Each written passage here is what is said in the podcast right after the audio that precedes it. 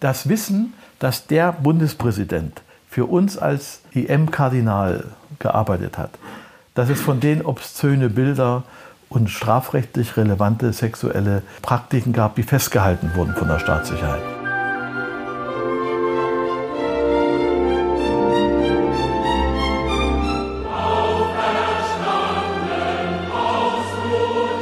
Wir haben eine Ausgrenzung, meine Damen, von einer großen Menschengruppe, 15, 16 Millionen, die es noch nie gegeben hat, die absolut verfassungswidrig ist. Und ich erkläre Ihnen auch warum. Und wenn Sie sagen, dies ist alles Quatsch, was Sie sagen, dann müssen Sie mit besseren Zahlen kommen. Ein Pfarrer wird Verteidigungsminister, eine Lehrerin Familienministerin, ein Anwalt Ministerpräsident. Die letzte DDR-Regierung. Im März 1990 gewählt, im Oktober abgetreten. Ihr Auftrag? Den Staat abzuschaffen und damit auch sich selbst. Aber wie geht das? Wie macht man das? Das wissen sie auch nicht. Weil sie in einer beispiellosen Lage sind. Und weil sie von Politik keine Ahnung haben. Also improvisieren sie, Tag und Nacht. Schlaf gibt es wenig, dafür viel Kaffee und Zigaretten.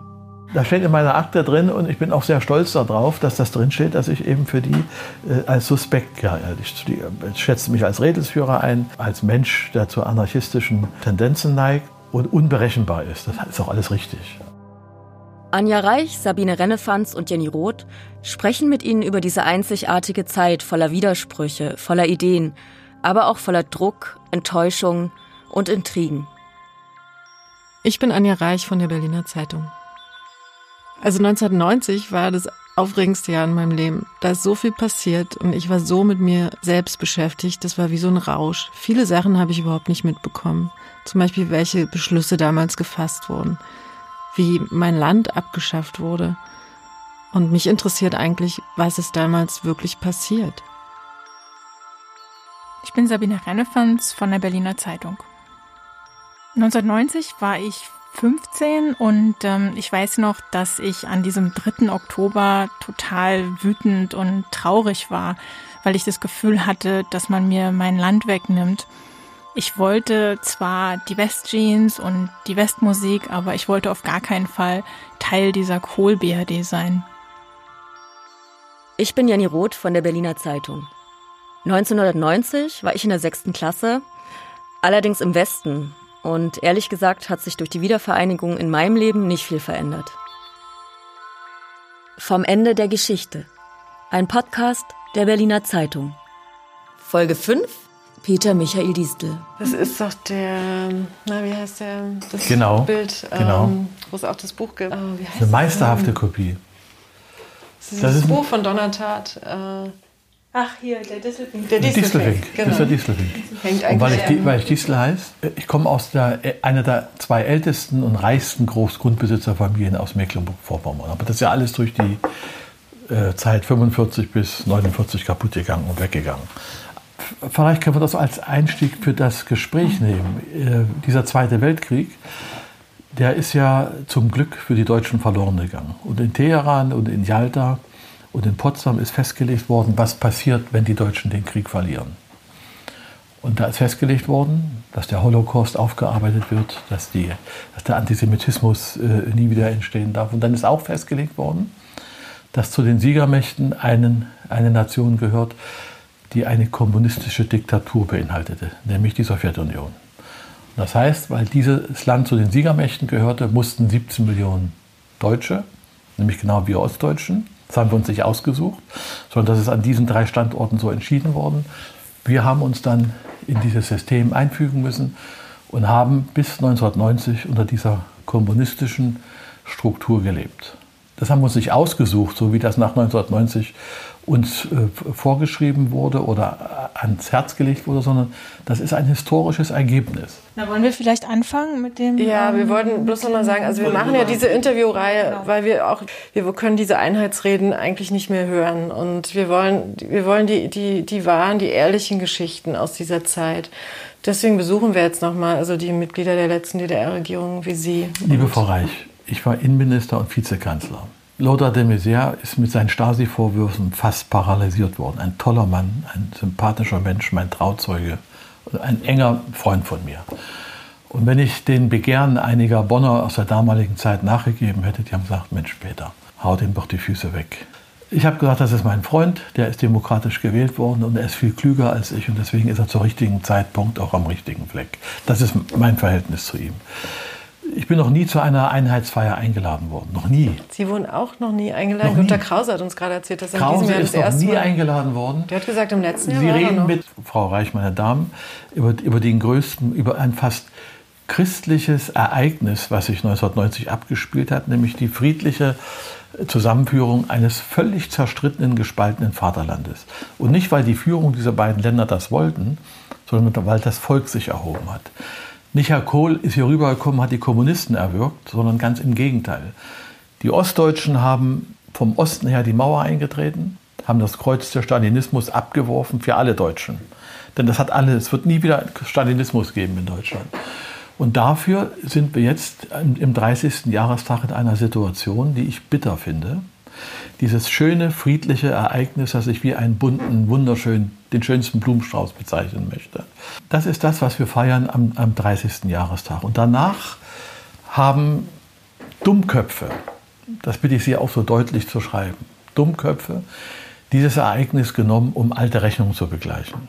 Und haben sich Leute rausgesucht, teilweise aus den Bürgerbewegten, aus dem Bürgerkreis der Bürgerrechtler, die heute auf dem Schoß der AfD sitzen und bei der AfD blöde Reden halten und haben den Ostdeutschen den Mut genommen, das Selbstbewusstsein und haben uns erklärt, 40 Jahre habt ihr auf großen Misthaufen gelebt, ihr habt die Welt durch Stacheldraht und Gefängnisgitter betrachtet und deswegen denken und lenken wir für euch mit. Das ist das Ergebnis heute. Wir haben eine Ausgrenzung, meine Damen, von einer großen Menschengruppe, 15, 16 Millionen, die es noch nie gegeben hat, die absolut verfassungswidrig ist. Und ich erkläre Ihnen auch warum. Und wenn Sie sagen, dies ist alles Quatsch, was Sie sagen, dann müssen Sie mit besseren Zahlen kommen. Herr Diesel, das ist jetzt eine ganz schön lange Rede. Wir wollen, das ist ja ein Interview, also wir Aber wollen ich, will, auch gerne. Ich wollte Ihnen doch nur erklären vorneweg, genau. wie mein Ansatz ist. Hm. Deswegen werde ich ja auch nicht eingeladen. Wir, wir leben in einer Zeit. Haben Sie sich ich, da mal beschwert darüber? Es gibt nicht einen einzigen ostdeutschen Botschafter, einen, einen, der Ihren Lebenslauf hat oder meinen oder Ihren, nicht einen einzigen. Es gibt nicht einen einzigen ostdeutschen General oder Generälin oder so weiter. Es gibt nicht ein, und wir haben 200 Botschafter und wir haben 500 Generäle.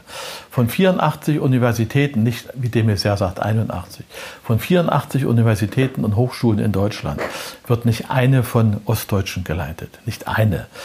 Wenn Sie jetzt nach Schwerin gehen, das ist die zuständige Landeshauptstadt hier, dann werden Sie feststellen, alle Staatssekretäre, Abteilungsleiter, Hauptabteilungsleiter oder 90 Prozent kommen aus dem Westen. Fast 100 Prozent sind es in Brandenburg. Das können Sie fortsetzen in allen Ostdeutschen. Aber nicht ein einziger Ostdeutscher ist in den Altbundesländern Staatssekretär, Hauptabteilungsleiter, Minister oder sonst. Und in den Fall gibt es einfach nicht. Es ist immer nur dieser Fall. Verstehen Sie? In Hessen Warum gibt es dann keine Verfassungsklage, wenn das verfassungswidrig ist? Wer soll denn die Verfassungsklage beantworten? Das sind, schauen Sie mal, sogar die, sogar die Abgeordneten im Osten Deutschlands kommen aus dem Westen, zum großen Teil. Machen Sie doch mal eine Analyse. Der Generalsekretär der CDU in Mecklenburg-Vorpommern spricht bayerisch. Die SPD in unserem Land Brandenburg, wo ich Fraktionsvorsitzender war, äh, macht jedes Jahr die besten SPD-Plätze für irgendwelche äh, Leute aus Hamburg, mhm. Bonn, und, äh, egal wo die herkommen. Sogar die Nazis, die bei uns sich hier im Osten breit machen, kommen alle aus dem Westen. Ehrlich? Na, gucken Sie sich den. Die, äh, die Sie wissen Ach so, doch, Sie meinen jetzt nicht Altnazis, sondern neue Nazis. Nazis. sowohl die Nazis als auch die AfD-Häuptlinge. Gucken Sie sich den Gauland an, der in Potsdam wohnt. Gucken Sie sich den Höcke an, der in Thüringen wohnt, die alle im Westen nicht geworden sind. Den Kalbitz, das sind alles Leute, die haben eine andere Feldpostnummer gehabt. Das macht deutlich, dass die Ostdeutschen führungslos sind. Die führen sich von diesen Gesichtern, von diesen Köpfen, von diesen Dummköpfen in der Politik nicht vertreten. Diese Ausgrenzung geht so weit gut, ich bin gleich fertig wie die Ostdeutschen das noch mit sich geschehen lassen. Sie wählen schon völlig abstrus, dass immer mehr AfD wählen. Und wenn es so weitergeht und die Ostdeutschen sich in ihren eigenen Ländern nicht wiederfinden, dann werden diese fünf Bundesländer diese Republik runterreißen. Hat es dann auch damit zu tun, dass, dass wir eine, Bund eine ostdeutsche Kanzlerin haben und ja auch Gauck als äh, ostdeutschen Bundespräsidenten und dadurch fällt es ja gar nicht so auf. Also alle sagen ja immer, ihr habt doch die ostdeutsche Kanzlerin. Ich weiß nicht, ob das eine ostdeutsche Kanzlerin ist, ob das, ob, weiß ich nicht. Also sie ist, äh, sie hat mindestens 50 Prozent von dem Widerspruch persönlich zu verantworten, den ich gerade geschildert habe. Ich mag Angela Merkel sehr. Sie ist das einzige politische Schwergewicht, das wir heute in der deutschen Politik haben. Das einzige.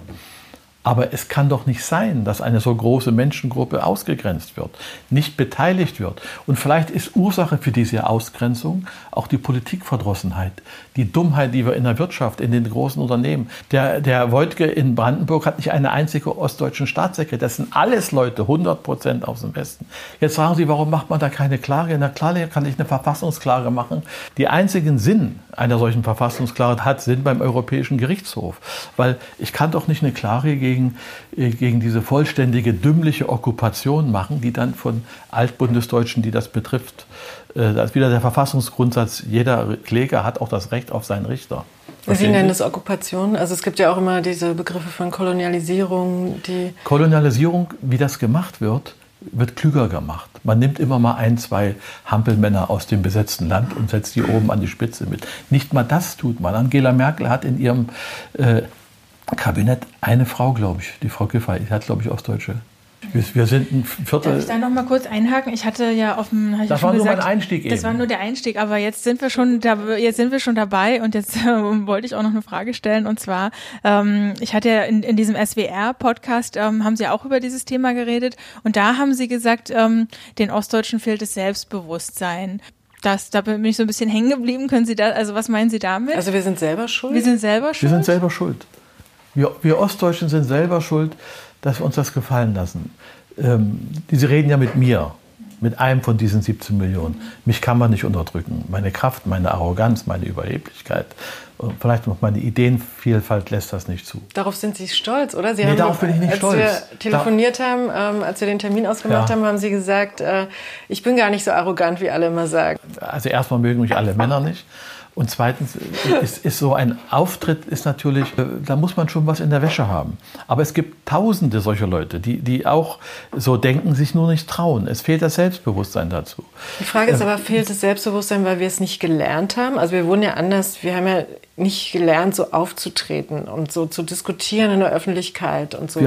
Also ist es sozusagen eher, liegt es an der DDR-Erziehung oder kam es dieser Bruch durch die Wände, dieses fehlende Selbstbewusstsein? Das ist es. Es, ist, äh, es kam durch die, ich halte das für eine systematische Unterdrückung, weil der Lebenslauf ihrer Eltern und meiner Eltern von Anfang an in Frage gestellt wurde. Ihr habt euch in dieser Diktatur äh, schlecht. Frau Lengsfeld hat mir in der Volkskammer mal vorgeworfen, ich hätte ja keinen Ausreiseantrag gestellt und ich habe Jura studiert, sozialistisches Recht. Wer also in der DDR sozialistisches Recht studiert, der muss sich ja damit identifizieren. Dieser Schwachsinn, dieser systematische Schwachsinn, der genutzt wurde, ich sage immer wieder dümmlich und politisch falsch von den Hinzes, von den Rühes, von diesen ganzen militanten Antikommunisten, die aber diesen Krieg nicht gewonnen haben, sondern wir haben den gewonnen. Wir sind die Sieger und wir haben die Goldmedaille verdient. Aber die Goldmedaille haben uns diese äh, Dummköpfe weggenommen, indem sie meiden, es ist zweckmäßig, uns jahrelang über die Bürtlerbehörde, über die Gaukbehörde, über die Jahnbehörde, äh, über die Lebensläufe der Eltern. Wenn jetzt ein junger Mensch sich irgendwo bewirbt und er kommt aus dem Osten, dann wird er nach dem Stasi-Unterlagengesetz wenn er 1989, 90, fünf bis sechs Jahre alt war, überprüft, ob eine Stasi-Tätigkeit vorliegt. Wenn er so Beamter wird oder wie? Wenn irgendwas, irgendwas, wenn er sich für irgendwas, dieses Unterlagengesetz sieht das vor, dass die Ostdeutschen überprüft werden. Wissen Sie, man hat damals das gerne genommen. Wer hat dann politisch überlebt mit der Wende in der DDR? Das waren die Mitglieder der Blockparteien, und es waren diese sogenannten Bürgerrechtler, die das Leben, was wir geführt haben, schlecht gemacht haben, sodass man aus dem Westen heraus sagen musste, wir müssen ausgrenzen, wir müssen euch in die Ecke stellen und wir brauchen eine Richterschaft, die äh, aus, aus Hessen, aus Hannover oder weiß woher kommt. Wir brauchen Staatsanwälte, wir brauchen Abteilungsleiter in den Ministerien und dergleichen. Und so ist es geblieben. Man hat den Menschen systematisch erklärt, ihr seid Menschen zweiter Klasse, ihr habt in der DDR ein Leben, was, uns, was wir für moralisch nicht akzeptanzfähig halten, geführt und deswegen denken wir und lenken wir für euch mit. Das ist rechtswidrig, offensichtlich rechtswidrig. Und wenn ich, ich habe mit Wolfgang Schäuble so geredet, da sagt er ja, darüber kann man ja diskutieren. Natürlich denken alle, das wächst sich heraus. Zwischenzeitlich sind dort wo Entscheidungen über Menschen, über Positionen in, in Kunst, Kultur, Verwaltung, Gerichten getroffen werden, da sitzen fremde Menschen, die hier nicht groß geworden sind. Und natürlich treffen die Entscheidungen und sagen, ich kenne da noch einen in Wanne Eickel oder in Vincent an der Luhe oder dort. Und der die kann bringen auch ihre eigenen Netzwerke wieder mit. so ist es.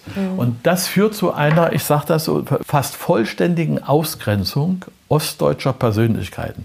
Das führt auch zu einer Ausgrenzung ostdeutscher Fähigkeiten und Talenten in der schwierigen politischen Zeit, in der wir jetzt leben. Aber Sie haben es ja geschafft, also auch damals, 1990, Sie waren ja einer derjenigen, der ähm, Minister geworden ist. Wie, wie kam das eigentlich? Naja, ich, das kann man nachlesen. Also ich habe mir, Ja, erzählen Sie es. ich habe mir eine Partei gegründet. Ich war immer ein großer Fan von Franz Josef Strauß. Politisch konnte der blitzgescheit denken und agieren. Ich sage immer, den haben sie in New York im Puff das Portemonnaie weggenommen und am nächsten Tag hat er die Sozis beschimpft im Deutschen Bundestag. Ich, das war eine Persönlichkeit, den ich mochte von seiner Bewegung. Sie haben den sozusagen schon in Ostzeiten äh, beobachtet. beobachtet und verehrt. Ich habe ihn leider nicht kennengelernt, nur seine Mitarbeiter, als ich dann die CSU-Schwesterpartei hier in Leipzig gegründet habe. Übrigens die allerersten, die sich politisch zusammen äh, 87, 88 ging diese Gesprächskreise los. Da gab es auch noch keine SPD, kein Meckel, Und kein Ibrahim DSU Böhme. begreife ich überhaupt jetzt erst wegen Ihrer Verehrung für die CSU, für Strauß. Nicht nur ich habe den verehrt. Und wusste er das aber? Wusste er, dass Wir haben uns es deswegen die DSU gibt? Und wir Ähm, beide haben dann gemeinsam einen politischen Gesprächskreis in der Thomaskirche gegründet. Nee, aber wusste Strauß, dass seinetwegen eigentlich die DSU Nee, nee, hier der, der, der wurde? ist ja dann gestorben schnell. Und dann haben die politischen Köpfe aus der CSU gesagt, wir wollten eine ostdeutsche CSU machen. Und dann haben die gesagt, Mensch, es gibt so wenig Christen in der DDR, das stößt die anderen vielleicht ab. Und deswegen Deutsche Soziale Union, DSU, haben die das C weggenommen. Aber wir hatten das natürlich im Programm auch drin. Wie sind Sie dann Minister geworden? Hat de Maizière Sie angerufen oder Nee, kannten Sie ja, den überhaupt? Also wir haben das kalkuliert, wenn wir als DSU guten Wahlkampf machen gegen alle ostdeutschen Strukturen, als einzige neue demokratische Partei, kriegen wir 20 Prozent, 22 vielleicht. Also mussten wir mehr, musste was darüber. Und dann habe ich versucht, wir müssen mit der ostdeutschen CDU. Und das habe ich dem Rühe und dem Kohl erklärt und auch mit Wolfgang Schäuble. Und dann haben wir gemeinsam diese Allianz für Deutschland, dieses Wahlbündnis, demokratischer Aufbruch. Später haben wir gesagt, demokratischer Auswurf, wo Walter Schnur aus diesem Laden dann kam. Also meine Partei wollte mich rausschmeißen. Ich war Generalsekretär.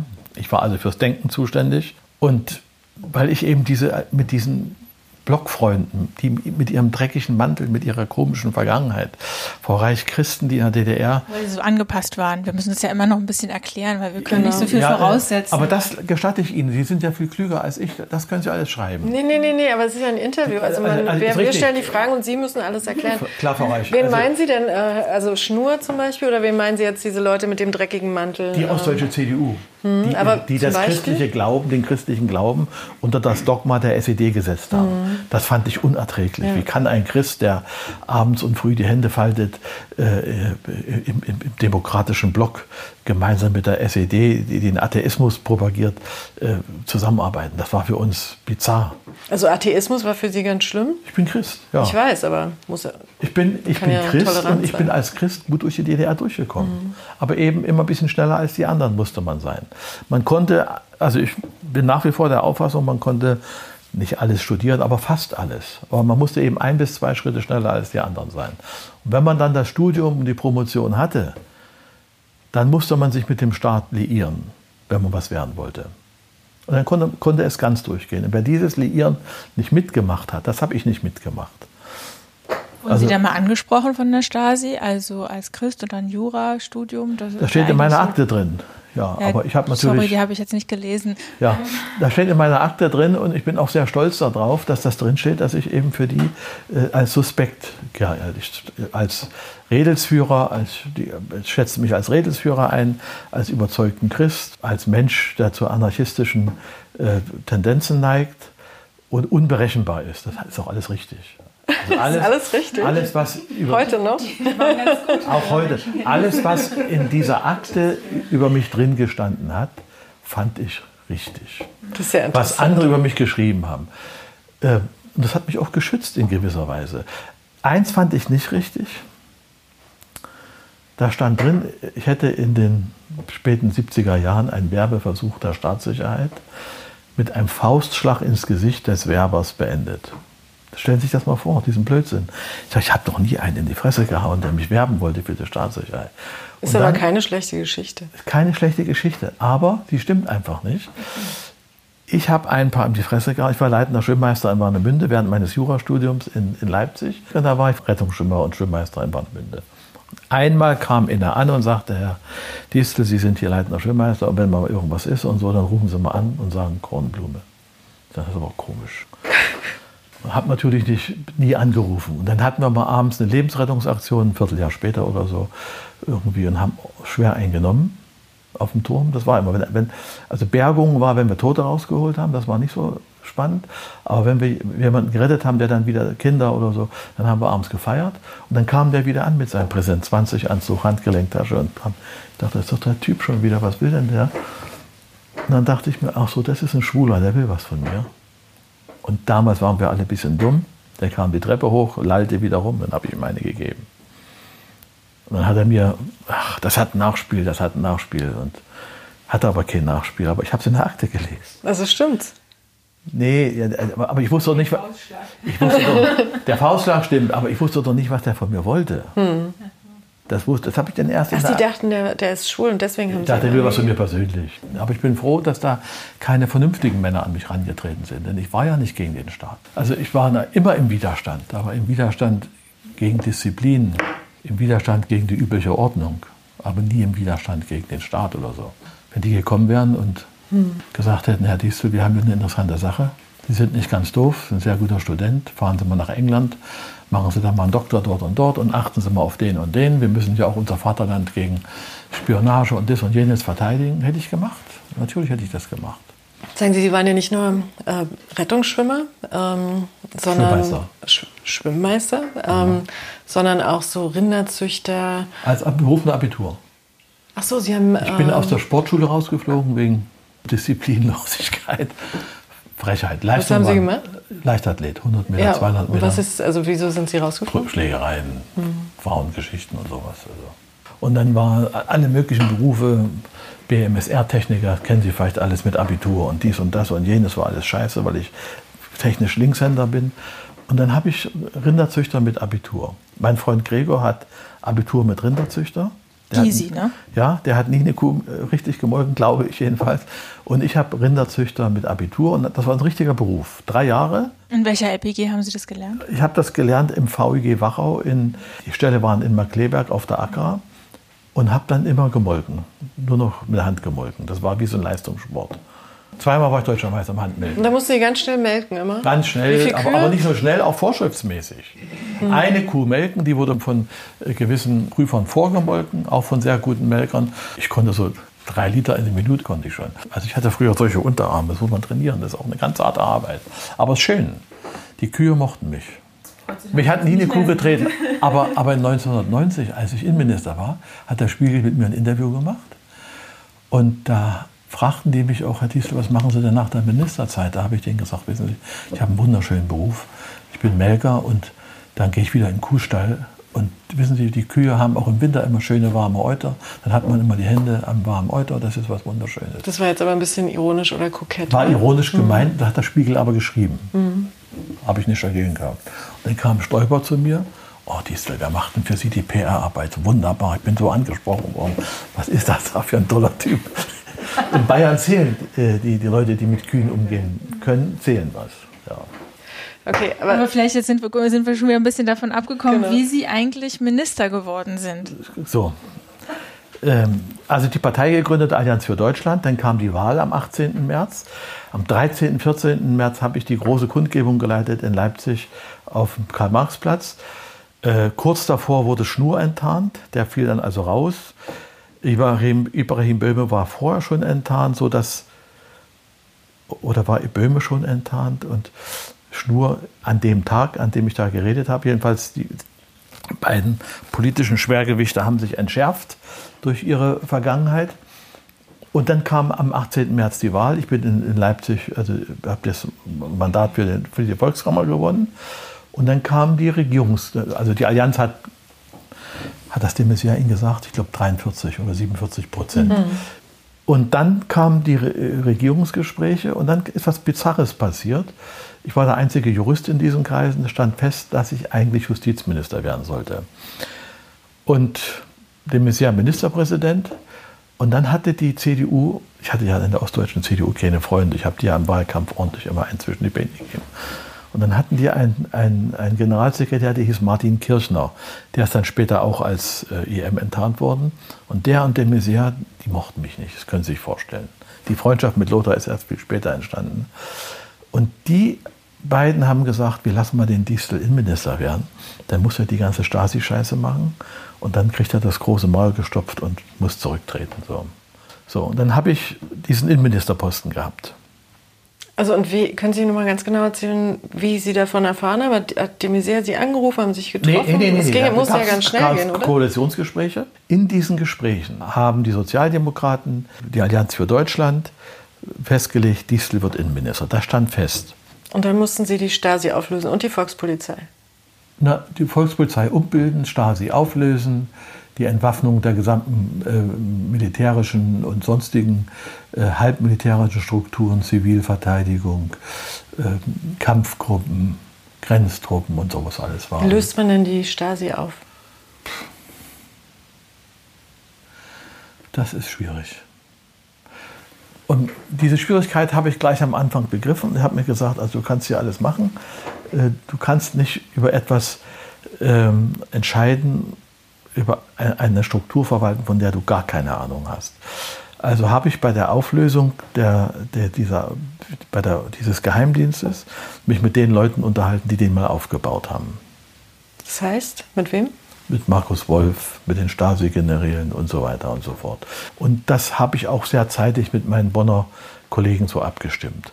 Äh, das war nun mal der, ich sage mal, zum damaligen Zeitpunkt der befähigste und äh, angesehenste Geheimdienst. Und da wollte ich keine Fehler machen. Ich wollte, dass die, ich sag mal, 40 Jahre gegeneinander gerichtete geheimdienstliche Tätigkeit, nicht der deutschen Einheit, die wir alle sehr zeitig wollten, dass das nicht dieser Einheit auf die Füße fällt. Und das ist uns auch gelungen. Da gab es doch diesen Fall, äh, da würde ich gerne auch zu mehr wissen, also die Akten über die westdeutschen Politiker. Ne, da haben Sie dafür gesorgt, dass die vernichtet werden? Oder wie war das? Geduldet? Das also, dass, sie, dass sie nach Pullach gekommen sind, ähm, weil darüber weiß man ja bis heute sehr wenig. Ähm. Hm. Und das wollen Sie jetzt von mir wissen, ja? Mhm. Ja, so. jetzt ist die Gelegenheit nach 30 Jahren. ist doch alles verjährt, das wissen Sie, ne? Also man kann es jetzt erzählen. Man kann es jetzt erzählen. Also, klar kann ich drüber reden. Ähm, die Vernichtung von Stasi-Akten war zu unserer Amtszeit verboten. Und es sind auch zu meiner Amtszeit, ich war immer für die, politisch für die Vernichtung der Stasi. Es waren ja schon, wurden ja schon vorher viele vernichtet, ne? Die haben ja quasi so am. Viele ausgelagert. 10. Leute, die mit, ihr gut, mit ihrem Mann und die aus ihrer Struktur kommen, die, mit denen ich heute eng befreundet bin, haben die aus dem Bürgerkomitee. Also mein Freund Thomas Heise, heute Chefredakteur bei Spiegel TV, der war im Bürger, Berliner Bürgerkomitee. Und die Kriminalpolizei hat ermittelt, der Bursche, heute einer meiner engsten Freunde, der Bursche bringt die ganzen Akten äh, zum Spiegel. Und dann sollte der festgenommen werden. Und dann habe ich das natürlich verhindert in, in, meiner Amtszeit. Dass er festgenommen wird, dass Journalisten festgenommen werden. Das mhm. ich, also, es gab damals irgendwie das Gerücht, dass, äh, dass da so ein ganzes Becken voller Stasi-Akten, dass es das gab beim Spiegel. Haben Sie das mal gesehen? Also ich weiß ja, was da hingekommen ist und ich weiß, wer das dann ab. Aber das ist ohne mein Zutun. Mhm. Ich habe nur diesen einen Menschen, diesen einen Fall, diesen Namen, den ich jetzt genannt habe, habe ich Sorge getragen, dass er eben nicht festgenommen wird. Die Übergabe an diese, dieser Akten an deutsche Medien, das war rechtswidrig. Und dann habe ich auch nie etwas getan, dass dem so entsprochen wurde. Was ich aber wusste, dass man natürlich der Geheimdienst, den ich abzuwickeln hatte, das war so der Champions League-Sieger. Und die bundesdeutschen Geheimdienste, die waren so im Verhältnis, wenn man die so von der Qualität einschätzte, vielleicht so Kreisklasse oder Ehrlich? stellvertretende Bezirksklasse. So war der. Und deswegen ist auch der Hass so groß gewesen auf die Staatssicherheit. Was konnte denn die Staatssicherheit so gut? Alles. In einer, in einer Diktatur äh, wird, da, wird ein Geheimdienst äh, sich immer verselbstständigen. Die Aber was sind da so Ihre Leistungskriterien? Also äh, eigentlich, wenn man sich Na, jetzt so damit befasst, hat man ja oft das Gefühl, die haben, also Stasi hat vor allen Dingen Masse gemacht, aber da wusste auch oft die linke Hand nicht, was die rechte tut. Und, ähm, die Stasi hat zum Beispiel die gesamten 80er Jahre alle Telefongespräche mit wichtigen von wichtigen bundesdeutschen Politikern, Journalisten, Großindustriellen abgehört, ausgewertet, registriert. Alles. So, und jetzt hätte man das undifferenziert auch in die Öffentlichkeit geben können. Dann hätte man gesagt, wie blöde sind wir denn, wie, wieso stecken wir Milliarden im militärischen Abschirmdienst, Bundesnachrichtendienst, Verfassungsschutz, Bundeskriminalamt und die sind wie die Kleinkinder. Das habe ich nicht gemacht. Das habe ich eben einfach. Und das hat mir. Das, das wollte kann, Schäuble nicht, oder? Das, das wollten wir alle nicht. Das wollten wir alle nicht. Warum nicht? Das wäre doch, also das wäre doch echt die Gelegenheit gewesen, jetzt mal alles auf den Tisch ja, das zu packen. Das haben die Grünen damals auch so gesehen. Das haben auch die Sozialdemokraten so gesehen. Naja, das aber das wäre der den, große Eklat gewesen. In, aber in den Einheitsverhandlungen heißt es doch immer, die Ossis hätten nichts gehabt, ähm, also zum Verhandeln. Aber das wäre doch eine Verhandlungsmasse Ja, das wäre doch Erpressung und Nötigung. Wenn jetzt der... Harte Verhandlung. Da, da, nein, das wäre Nötigung. Also, gnädige Frau, das wäre Nötigung.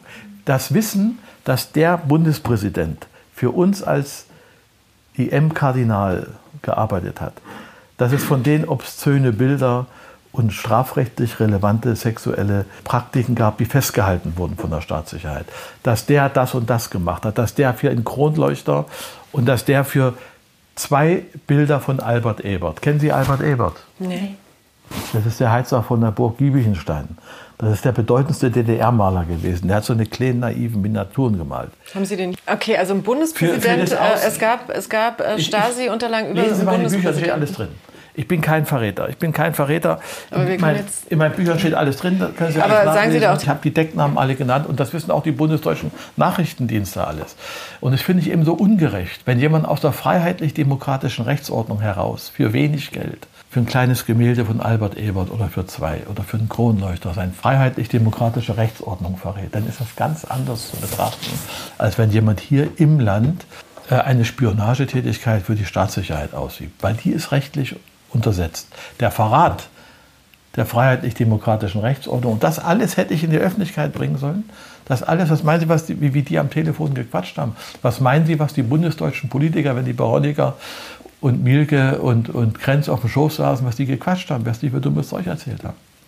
Der Löffel war nie zu lang. Ja, wie die Ostdeutschen auch dummes Zeug gequatscht haben. Und das ist aber alles öffentlich geworden und das andere nicht. Ich weiß nicht, ob ostdeutsche Politiker im Westen so dummes Zeug geredet haben. Das glaube ich nicht. Das hätte man denen schon längst nach der Wende um die Ohren gehauen. Das glaube ich nicht, Frau.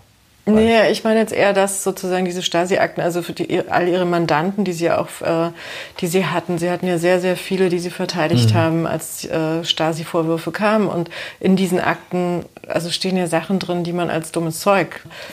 Also ich habe nur dummes Zeug festgestellt. Also ich habe nie meine, unsere Überlegung war aus dem Osten heraus, dass wir dieses ganze Wissen auf den Tisch packen und eine sogenannte Appellamnestie machen. Ich habe den sogar so weit gekriegt, dass der mit mir nach Pullach unter Zusicherung von Straffreiheit in den Westen fährt und dass wir dieses 40 Jahre geheimdienstliche Tätigkeit gegeneinander und nur Gerichte beauftragen, das wird als Verbrechen oder als Straftat äh, charakterisiert. Und das kann nie äh, ausgegrenzt oder von irgendwelchen Regelungen ausgenommen werden. Aber die geheimdienstliche Tätigkeit gegen die BRD oder der BRD gegen die DDR, wenn sie sich verbrechensfrei, sage ich mal, äh, vollzogen hat, das wollten wir neutralisieren.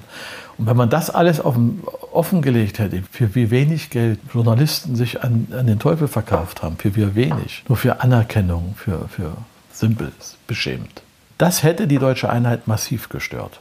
Und deswegen bin ich sehr froh, dass ich dem Schäuble gesagt habe, ich brauche aus deinem Bereich paar sachkundige Helfer. Und dann kriegte ich gleich aus dem Bundesinnenministerium den Dr. Wertebach, der war dann später Verfassungsschutzpräsident, BND-Präsident und dann war er auch Innensenator lange in Berlin. Sehr kluger, fähiger Mann. Und der hat diesen Müll für mich bearbeitet.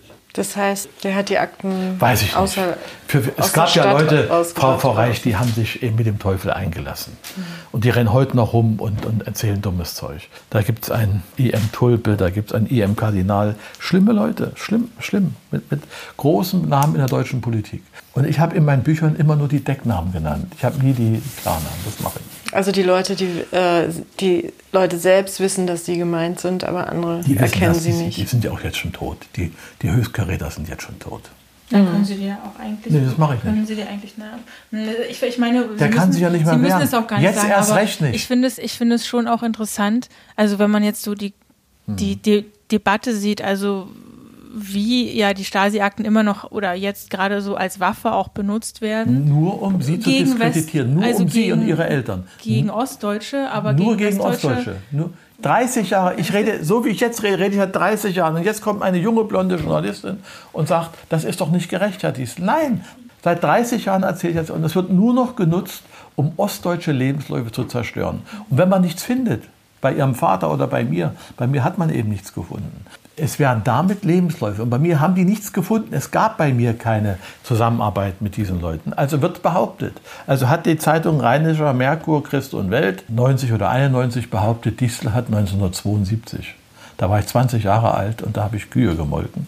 Als Oberstleutnant der Staatssicherheit. Oberstleutnant sind sie nach mindestens 15 Dienstjahren bei der Armee. Und ich war 20 Jahre alt. Als Oberstleutnant der Staatssicherheit hätte ich im Dresdner Raum Bürgerrechtler vernommen. Die haben gar nicht geguckt, wie alt ist der Diesel, was ist der. Das ist einfach gedruckt worden. Natürlich habe ich dafür 15.000 D-Mark Schmerzensgeld gekriegt. Dann haben manche geschrieben, also ähm, äh, mein Vater ruft mich abends an, sagt, du Peter, ich habe gerade in der Tagesschau gehört, du bist Oberst des KGB gewesen. Hat auch 10.000 äh, Schmerzensgeld und so.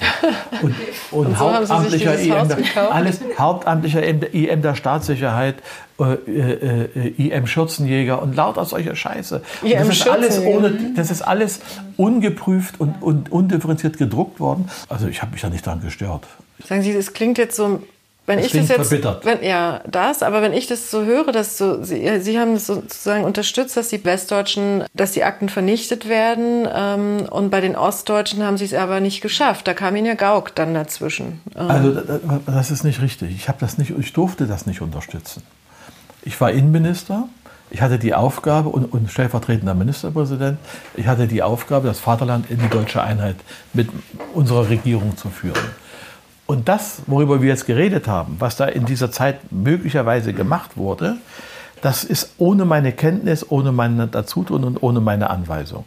Im Nachhinein, heute im Nachhinein, aus der Sicht 92, 94, 98 und heute sage ich, es war richtig, dass dieses ganze geheimdienstliche Material nicht vagabundierend in die Öffentlichkeit gekommen ist.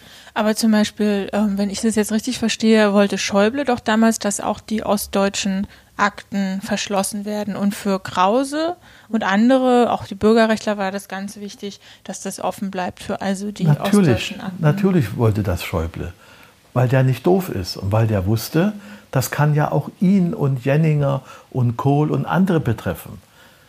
Aber als die dann wussten, die Freunde äh, aus der Altbundesrepublik, dass ihre Akten schon von der Hauptverwaltung Aufklärung an die befreundeten Geheimdienste nach Russland, äh, also Sowjetunion, Polen, Bulgarien über und, nichts mehr da ist. Und dass das, was noch da ist, nur den inländischen äh, Nachrichtendienst betrifft, also was sie desavouiert, was ihren Mann, was mich desavouieren könnte, dass das nur noch da ist und dass man damit die, die, die Ostdeutschen sensationell gegeneinander hetzen können. Das ist nach meinem Dafürhalten bewusst so gemacht worden, um die Ostdeutschen führungslos zu machen. Jeder Ostdeutsche, jeder helle Kopf, jeder 100 Prozent wurde, und das konnte ein Musiker sein, das konnte Kurt Masur sein, egal wer, wurde mit Stasi-Vorwürfen äh, platt gemacht. Sagen Sie, es gab doch kurz vor der Unterzeichnung des Einigungsvertrages, äh, hat uns, glaube ich, de Maizière erzählt, ist Gauck ja, ist ja auf die Barrikaden gegangen und hat gesagt, dass die Bedingungen für die Unterzeichnung des Einigungsvertrags, dass die Stasi, äh, Stasi-Akten zugänglich sind äh, für, die, für die Ostdeutschen. Ähm, haben Sie das, haben Sie das miterlebt Ost- live? Wie war das? Natürlich habe ich das miterlebt. Erklären Sie mal einen Dumm, dass er dumm ist. Wie, was meinen Sie jetzt? Erklären Sie mal einen Dumm, einen Mensch, der akademisch unterbelichtet ist, dass er akademisch unterbelichtet Wen ist. meinen Sie denn jetzt? Ich, ich, ich, da komme ich zu. Wir brauchen noch einen zweiten Satz oder einen dritten auch noch. Der Dumme sucht die Erklärung für seine Dummheiten und für seine Misserfolge natürlich in der Stasi-Akte. Die Stasi hat ihn nicht studieren lassen. In der ganzen Welt promovieren Dumme und Geisteskranke nicht. Aber jeder sagt, meine defizitäre Entwicklung ist, hängt damit zusammen, ich durfte nicht aus politischen Gründen. Krause, Günther, mein Freund und Mandant, sagt, er ist in die CDU Ost gegangen, um deutlich zu machen, dass er gegen den Marxismus-Leninismus ist. Also so ein Schwachsinn hat auch jeder geglaubt. Die, und ich sage Ihnen, jeder hat seine Antwort gesucht und jeder wusste genau, die Ehe, äh, die Fremdgeherei, äh, zu Vermögen bin ich nicht gekommen, die Stasi war schuld. In der Zeit, über die wir jetzt reden, hätte, ist auch geschrieben worden. Ähm, kind, den Kindern wurde durch die Stasi die Augen ausgestochen. Von früh um 8 bis abends 20 Uhr hat man den Kindern die Augen ausgestochen. Und manchmal hat die Stasi auch Überstunden gemacht, dann wurde auch noch bis abends den Kindern, ich spitze das jetzt mal zu, das ist völlig undifferenziert berichtet worden. So wie berichtet worden ist, dass Notgeburten oder Frühgeburten äh, in der Charité in Eimer geworfen wurden und dann auf dem Abfallhaufen geschmissen wurden. Es ist alles erlogen und erstunken. Ja, aber die Stasi hat natürlich, also ist jetzt, haben Sie da, Jeder ist jetzt schon sehr eindeutig, also die Stasi hat natürlich Lebensläufe zerstört. Jeder Geheimdienst zerstört, hat die Aufgabe, Lebensläufe zu zerstören. Jeder. Jeder Geheimdienst, auch die in der demokratischen freiheitlichen Rechtsordnung, ihre, alles, was sie ihrem Freund schicken und, und, was ihr Mann nicht sehen soll, wird alles in Nevada irgendwo in, in so einem großen Server gespeichert. Das ist, das ist eben das. Und wir müssen so umgehen, das ist meine Lebensmaxime, es interessiert mich alles nicht. Ich rede, ich, ich schreibe und ich maile und ich WhatsAppe, was ich will und Feierabend. Können Natür Sie nochmal auf Gauck zurückkommen? Also wie Sie das damals erlebt haben? Was ich habe Gauck kennengelernt aus den Rostocker Zeiten hier. Da war er ein äh, Sie wissen ja, dass ich einen großen Zwiespalt mit ihm habe, gehabt ja, habe. Ich habe den gar nicht mehr. Prozessiert ich hab, ich, ich gegeneinander und kaputt geklagt und habe ihn als Begünstigten der Staatssicherheit bezeichnet und der Stasi Unterlagen gesetzt. Aber das dürfen Sie nicht mehr, oder? Ich, na klar darf ich das. Ich habe den Prozess gewonnen. gewonnen. Natürlich habe ich den. Sie, Sie, wissen das gar nicht. Na, da waren immer verschiedene, das ging ja auch Natürlich habe ich den Prozess gewonnen. Ich also Sie dürfen sagen, er ist ein Begünstigter der Stadtsicherheit. Ich habe diesen Prozess gewonnen, ich habe auch die Unterlagen und so weiter. Und den würde ich auch wieder gewinnen, diesen Prozess. Aber ich wollte das noch gar überhaupt nicht. Gauck hat sich nach meinem Dafürhalten in der DDR völlig normal verhalten. Er war ein fortschrittlicher Pastor, Theologe in der Nähe des Staates. Er war kein Widerstandskämpfer, überhaupt nicht. Ganz, aber das kann nicht Gegenstand eines Vorwurfs sein. Ein Pfarrer hat, ist für die Seelsorge zuständig, ist für die seelischen Nöte der Menschen zuständig.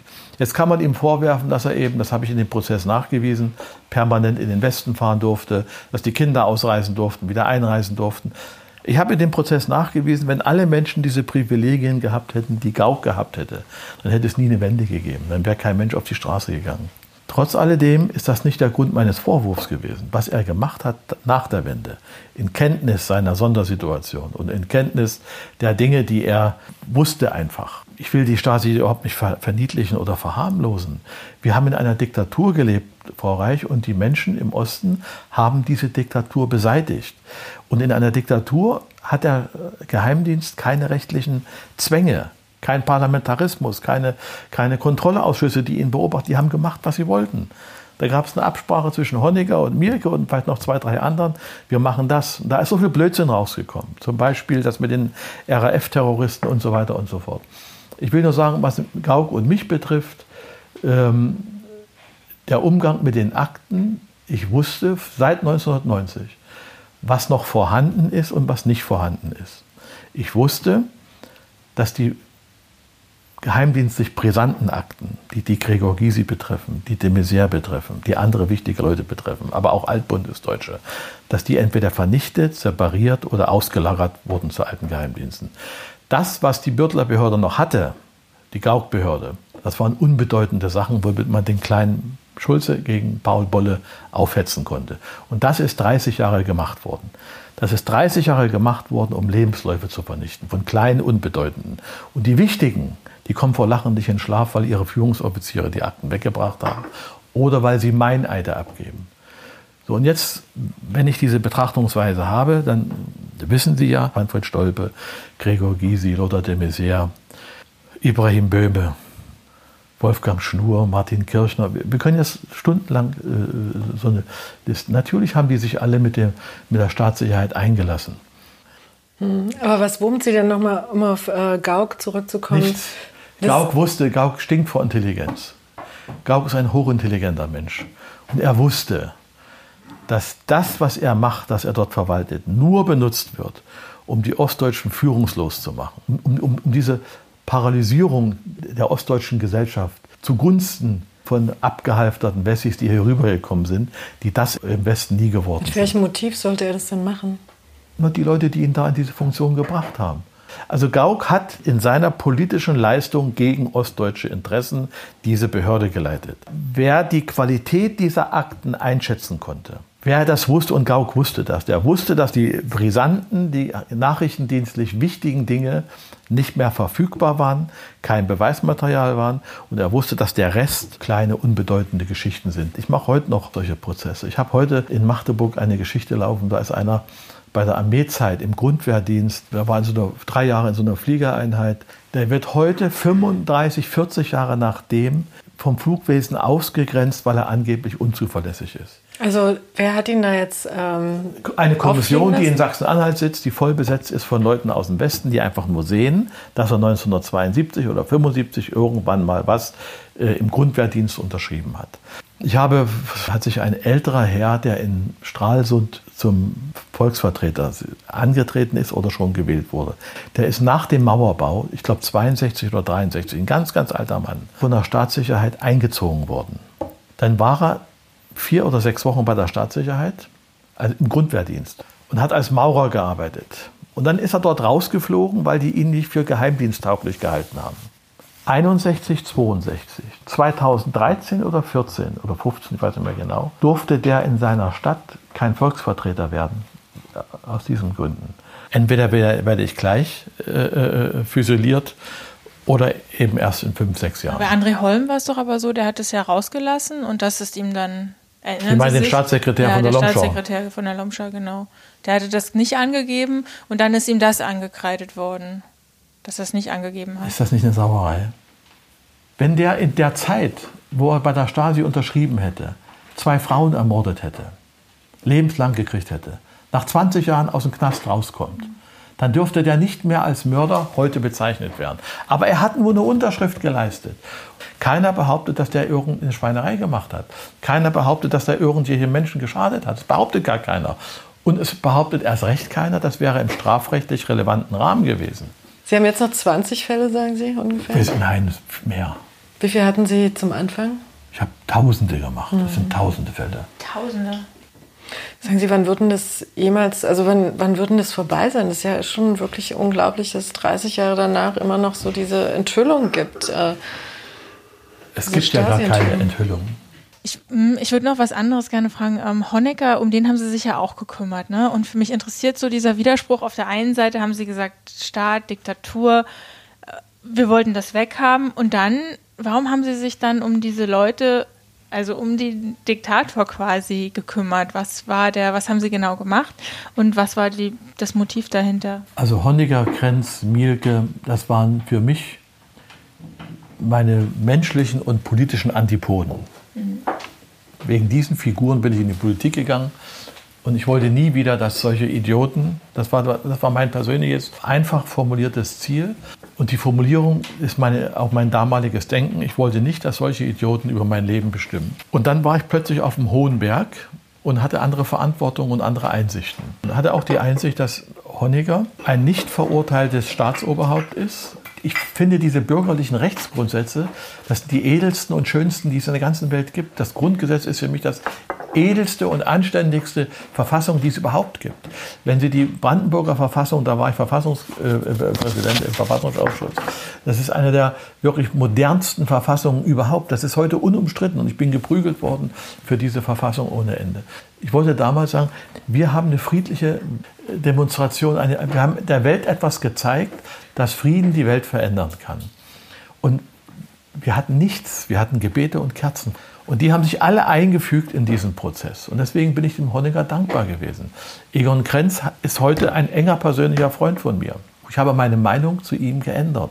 Der denkt politisch ganz anders als ich. Aber wenn jemand anders denkt, auch Honecker hat auch anders gedacht, dann ist das keine Ursache für mich für Feindschaft. Ganz im Gegenteil. Und der Honecker wurde ja von den Primitivlingen verfolgt, von den Dümmsten der Dummen, die den aufhängen wollten. Und das hätte ein Blutvergießen gegeben, wenn sich ein einziger an Honecker, Mielke, Krenz oder anderen vergriffen hätte. Dieses Friedliche ist ja, ist ja wirklich ein Phänomen, was jetzt ein, ein, nach so langer Zeit erst so betrachtet wird oder überhaupt, ähm, ja, plötzlich wird es klar. Ich habe ähm, ich habe das nie anders gesehen. Ehrlich? Und dann habe ich diese Dummköpfe wie, wie Hinze, der ist nur im Himmel und ich darf nicht Dummkopf sagen, weil er tot ist. Die mit ihren roten Socken, die ihre kalten, die hätten militärisch und in der weltanschaulichen Auseinandersetzung nie gegen uns gewonnen, wenn die Ossis nicht die Mauer eingetreten hätten. Verstehen Sie, wir waren so ein, wir waren die Schweiz des Ostens. Wir waren äh, im Ostblock, im RGW, äh, das am höchsten entwickelte Land. Natürlich waren wir überschuldet. Unsere Wirtschaft war nicht, war nicht leistungsfähig im Vergleich zu der Altbundesdeutschen. Aber das, was uns zusammengehalten hat, das hätte noch lange funktioniert. Die Disziplin, die die Ostdeutschen hatten. Deswegen glaube ich, ist, ist diese Verteuflung der Menschen und der Lebensläufe und der Biografien ist ein ganz großer, dummer politischer Fehler der vom Westen aus gesteuert wurde und der mittels dieser Stasi-Akten, das heißt nicht, dass ich irgendwie die Tätigkeit der Staatssicherheit, mich kotzen Geheimdienste an, diese wichtigtuerischen Strukturen, die, die natürlich heute wie gestern äh, äh, Menschenleben vernichten, beeinflussen und dergleichen. Aber es hat ja nicht nur die Stasi, also es ist ja, glaube ich, nicht nur die Stasi, also eine wichtige Rolle hat ja auch die Treuhand gespielt äh, von ähm, Vernichtung oder von Lebensläufen äh, und so. Hätte es da womöglich Alternativen gegeben? Es hätte Klugheit vorausgesetzt auf der westlichen Seite, dass es nicht nur um Bereicherung geht, dass es nicht nur darum geht, Konkurrenz zu zerstören, sondern dass man diesen Gedanken, so wie wir ihn im Osten hatten, dieses friedliche Zusammengehen, aus eins und eins wie in der Ehe, wird nicht nur zwei, sondern aus eins und eins wird drei oder vier oder fünf oder zehn. Aber nein, es ging nur um ganz profane Scheiße. Trotz alledem schließe ich mich dieser Treuhandkritik nicht an. Der Rohwetter hat schon eine sehr kluge äh, Konzeption entwickelt, diese, dieses Treuhandmodell, das er ursprünglich aus dem Aber Osten. Aber der war ja dann bald weg. Der war dann bald weg. Mhm. Das war ein toller Typ. Und Trotz alledem, jetzt 30 Jahre danach, betrachten wir mal die Privatisierung der DDR-Volkswirtschaft. Da sage ich, das ist ein mustergültiger Prozess im Vergleich zu dem entsprechenden Prozess in Bulgarien, in, in, in Polen oder in der ehemaligen UdSSR, wo sich nur einige wenige bereichert haben zu Lasten des Gemeinwesens. Also ich glaube schon, äh, dass dieser Prozess hier relativ geordnet und nicht halb so kriminell ist wie da drüben, obwohl es schlimme kriminelle Geschichten auch gegeben hat.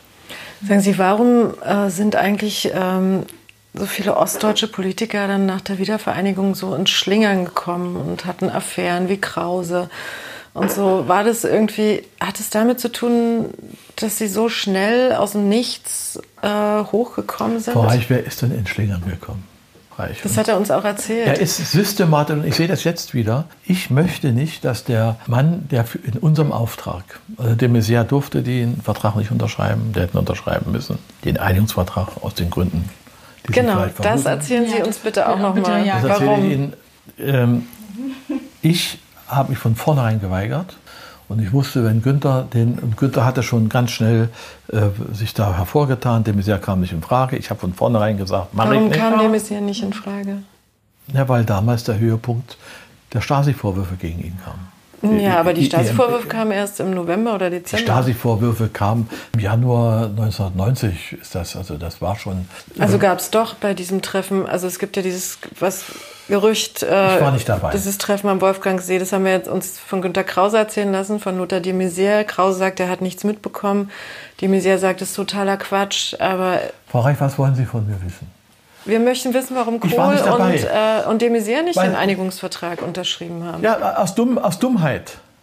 Einfach aus Dummheit. De Maizière hätte der gesagt, du Peter, ich will den unterschreiben. Dann hätte ich gesagt, du musst ihn auch unterschreiben. Dann hätte ich mich dafür eingesetzt, dass der würdevollste und vielleicht auch klügste von uns den unterschreibt. Denn er hat die Wahl gewonnen am 18. März und nicht ich und Krause schon gar nicht. Aber Kohl wollte es nicht. Die wollten das nicht. Warum? Warum? Na, weil die die Information hatten, wer er ist. Aber nicht das, was wir beide heute, Entschuldigung, wenn ich äh, äh, mich da errege, an, an, an, Wissen haben. Die Toleranz, ich, die ich für seine Tätigkeit, der mir sehr, wenn Sie den kennen, der hat nie eine Sauerei gemacht, verstehen Sie? Und auch in Kontakt mit der Staatssicherheit. Wenn ich mich mit den Leuten nicht unterhalten hätte, äh, nicht um ihn zu überprüfen, sondern um für mich das, was ich erlebt habe, auch für mich eine Bestätigung zu suchen. De Maizière war immer ein Edelmann, er war immer ein Anständiger und deswegen ist Herr Schäuble auch heute noch mit ihm befreundet. Aus Dummheit, es ist pure Dummheit gewesen. Und Günter Krause, ich sage immer so, ist für mich eine tragische Figur, tragisch, hochintelligent, kompliziert, war mein Todfeind. Ich habe den bekämpft, wo ich kriegen konnte. Und plötzlich, also er hat mich gehasst wie die Pest, weil ich, in meiner Umgebung wurde immer gelacht und waren immer Musik, Tanz, Gemütlichkeit. Frauen. Wie, wie, war denn über, wie, wie war denn überhaupt so die Stimmung unter, äh, innerhalb des gut, gut. Kabinetts? Ich war ja Vize, er war ja gar nichts, er war ja nur ein kleiner Staatssekretär. Also ich sage mal so, aber er war ganz fleißig, tüchtig, ein strategischer Kopf, kann man nicht anders sagen. Hat einen Fehler gemacht. Völkerrechtliche Verträge sind nichtig, wenn der Verhandlungspartner der einen Seite den Verhandlungspartner der anderen Seite einkauft. Und man hat sehr früh dem Herrn Professor Krause gesagt, dass er mal Bundesminister wird und so weiter. Das hat man mir auch angeboten. Das habe ich aber immer abgelehnt, mache ich nicht. Wegen Heimweh, wegen des, wegen keine Lust und so. so. Sie hatten, Sie hatten nach der Wiedervereinigung äh, Helmut Kohl hat mir das, er hat großes Interesse. Ich, ich, verehre Helmut Kohl. Er wusste, ich habe ihn immer, auch immer in Schutz genommen, auch in der Parteispendengeschichte lässt sich alles nachlesen. Ich habe ihn immer vehement in Schutz genommen. Ich, ihn, ich schätze ihn auch heute als ganz, ganz klugen Kopf, der uns schräge Ossis mochte, Frau Rennefanz. Also wir sind ja schräge Vögel. Wir sind ja einfach anders. Auch die, die 40 Jahre Kommunismus haben uns auch eine andere Mentalität mitgegeben. Ja, auch Ihre Biografien. Also Sie kommen ja wirklich aus einfachen Verhältnissen, oder? Sie hatten wie viele Geschwister? Vier, fünf? Wir sind fünf Brüder mhm. und sind in schreiender Armut groß geworden, aber nicht doof. Also wir sind nicht, äh, sagen wir mal so, in einer, wir sind schon in einer akademischen Atmosphäre groß geworden. Mein Vater war ein sehr, sehr kluger Mann, elternzeitig geschieden. Dann bin ich in der Kirche groß geworden. Günter Kraus ist auch in kirchlichen Kreisen. In Prora sind Sie aufgewachsen? Oder? In Prora äh, bin ich geboren. Dann ist mein Vater ja Offizier in der NVA gewesen und die mussten immer umziehen. Dann bin ich ständig in neue Klassen gekommen, in Warnemünde Hodine zur Schule gegangen. Ähm, dann haben sich meine Eltern scheiden lassen in den frühen 60ern und dann bin ich von äh, Warnemünde Hohe Düne nach Leipzig. Da sprachen die auf immer alle Sächsisch. Und Sie ich, sind bei Ihrer Mutter geblieben? Bei meiner Mutter alle. Wir sind alle mhm. bei meiner Mutter geblieben. Wir sind nicht gefragt worden. Es ist dann durch die Scheidung entschieden worden. Die fünf gehen da mit und dann sind wir nach Leipzig und war meine Mutter ganz billig angestellte Frau in der Kirche, Kirchnerin so und Hunger haben wir immer gehabt. Ich musste immer alles erkämpfen. Hat mir nicht geschadet. Das ist so komisch. Das habe ich schon irgendwo gelesen, dass Sie Hunger hatten zu DDR-Zeiten. Ja, wir hatten Hunger. Meine Brüder auch. Und dann kamen wir Weil auf die Sie Sportschule. so kräftige Jungs waren? Oder? Ja, wir waren Athleten. Und dann kamen wir in die Sportschule und da konnten wir essen, so viel wir wollten. Aber ich dachte, in der DDR hat wenigstens, also wenn es was gab, dann Lebensmittel. Ähm. Ich rede ja über eine andere Zeit mit Ihnen. Mhm. Schauen Sie mal, ich, ich, bin, so. ich sehe viel jünger aus, als ich bin. Da gebe ich Ihnen schon recht, Frau Reich. Ja, natürlich. Also Sie kennen, das merkt man ja auch, finde ich, wenn man die, äh, wenn man so liest, wen Sie verteidigen und wie Sie über Ihre Mandanten reden in Strafrechtsprozessen, auch über Mörder oder mhm. Angehörige und so. Man merkt ja, dass Sie diesen Bezug noch haben, so zu den einfachen Leuten. Kommt es von damals? Das kommt von da. Ja. Also alle meine Freunde sagen, du hast dich durch diese Funktion, durch diese Tätigkeit da oben und auch in den Medien nicht verändert. Da bin ich stolz drauf. Die Botenhaftung ist, ist ganz, ganz wichtig. Trotz der vielen Gemälde und der guten. Sie haben ja erst ein Zehntel gesehen oder ein Zwanzigstel. Äh, Frau Reich, aber das hängt auch mit der Lebensweise hier zusammen. Also ich lebe auf dem Lande. Ich lebe ganz bewusst in der Natur. Das ist für mich ein ganz wichtiger Punkt. Also das ist für mich Lebensqualität. Ähm, das ist für mich wichtig, dass ich zu mir selber finden kann. Und die Bodenhaftung immer mit den Füßen auf der Erde bleiben. Früher, wissen wenn ich mich mit den Leuten da, als ich 1990 plötzlich der schönste Minister Deutschlands war und, und Innenminister. Wer hat Sie da gekürt? Na, die Journalisten, ihre Berufskollegen, also mhm. viele Bohr, Sprenger, Bohrer, alle so. Und ich habe da gar nicht mitgemacht. Das wurde einfach so festgelegt. Und das war die größte Scheiße, die mir passieren konnte, weil andere, die dachten, zum Beispiel Krause oder Hausmann und wie die alle hießen, äh, wir sehen ja viel besser aus als der Distel, der, das waren auf einmal Todfeinde. So, so ist das entstanden alles. Aber was war denn so das wichtigste Erlebnis in Ihrem Leben, was Sie am meisten geprägt hat, auch Pferd, also sozusagen gerüstet hat für das, was später dann kam in der Politik? Das, was oder? mich am meisten geprägt hat und was mir am meisten was mir die meiste Kraft und den Widerstand, jetzt äh, lachen werden Sie ja sowieso nicht, ist der Tod und die Beerdigung meines Kindes gewesen. Das hat mich unantastbar gemacht, weil ich mir gesagt habe, jetzt mehr kann nicht passieren. An mir, äh, meiner Frau und mir ist mal ein Kind am plötzlichen Kindstod gestorben. Das ist eine ganz heimtückische Sache. die es heute noch gibt, wo keiner weiß, was das ist. War ein Vierteljahr, vier Monate, ganz wunderschönes. Und die Beerdigung und einen kleinen Sarg tragen und sich mit dem Tod ganz massiv auseinandersetzen, das eigene Kind beerdigen. Da habe ich mir gedacht, was wollen die denn noch von mir? Die können mich doch alle. Das war zu DDR-Zeiten. 83. 83. Und das hat mich geprägt und das prägt mich auch heute noch. Weil ich habe ja meine Zeche schon bezahlt. Was, was wollen die denn noch von mir? Was, das war das äh, ergreifendste und der tiefste Knicks, den ich im Leben machen musste. Und den vergisst man natürlich nicht. Weil dann nichts Schlimmeres mehr passieren kann. Was soll passieren? Eine Frau, die ich abgöttisch geliebt hat, hat mir plötzlich erklärt, sie möchte mit einer Frau zusammenleben. Das ist natürlich auch eine Arschkarte. Aber ist nicht so schlimm wie das erste. Ja. Kommt man drüber weg. Haben Sie Kinder? Drei Kinder, tolle Kinder. Was machen die? Und der eine hat auch Jura studiert und Volkswirtschaft und ist in so einer großen Immobiliengesellschaft wirtschaftlich kerngesund. Meine Tochter ist Physiotherapeutin, hat einen großen Laden mit 10, 12, 15 Angestellten. Und der dritte Sohn ist bei der Bundeswehr. Also meine Kinder haben einen schönen Weg, sind einen schönen Weg gegangen. Ihre Kinder haben es ja offenbar geschafft, äh, auch aber in auch dieser mit den Gesellschaft. Namen, Frau, Frau Reil. Ach, das ist dein Vater, das ist aber. Die haben schon Vorteile. Am Anfang hatten sie Nachteile, weil alle dachten, Distel geht den Weg wie Schnur und, und Böhme und so weiter. Aber sie mussten sich ja wehren dagegen. Und Ibrahim Böhme, den ich immer geholfen und unterstützt habe, bis er gestorben ist, und auch Schnur, habe ich die Kanzlei abgewickelt. Das sind eben tragische Typen gewesen. Aber wie kommt es? Also das war die Frage, die ich vorhin eigentlich gestellt hatte. Also ist es diese Nachkriegsgeneration, Kriegsgeneration, dann DDR-Diktatur? Also wie, wo, wo, das sind ja schon sehr eigene und irgendwie auch ein bisschen typische Biografien. Die Ähm, Revolution frisst so ihre diese Kinder. tragischen, ja. Peter weiß, die Revolution frisst ihre Kinder. Und die haben auch alle aufgefressen. Mich nicht. Hm, Angela Merkel auch nicht, ne? Die ist ja so eine, die. Angela Merkel ist, Angela Merkel spielte in der damaligen Zeit gar keine Rolle. Die war stellvertretende Regierungssprecherin. In ihrer Familie ist Wolfgang Schnur groß geworden und hatte immer engsten Kontakt gehabt. Dafür kann sie nichts. Angela Merkel ist ein politisches Schwergewicht, ist, äh, ich will die ausklammern, muss ich ganz offen sagen. Sie hat keine typische DDR-Entwicklung und dass sie auch mit ihrer Vergangenheit so anständig umgeht, dass sie sich nicht entschuldigt, dass sie das für normal hält. Es ist eine ganz starke Frau. Die kann mich nicht leiden, aber das ist völlig unwichtig. Wie haben Sie sie denn damals erlebt als stellvertretende Regierungssprecherin 1990? Unerträglich. Die zog sich ja immer so komisch an, so Bündnis 90 Grüne.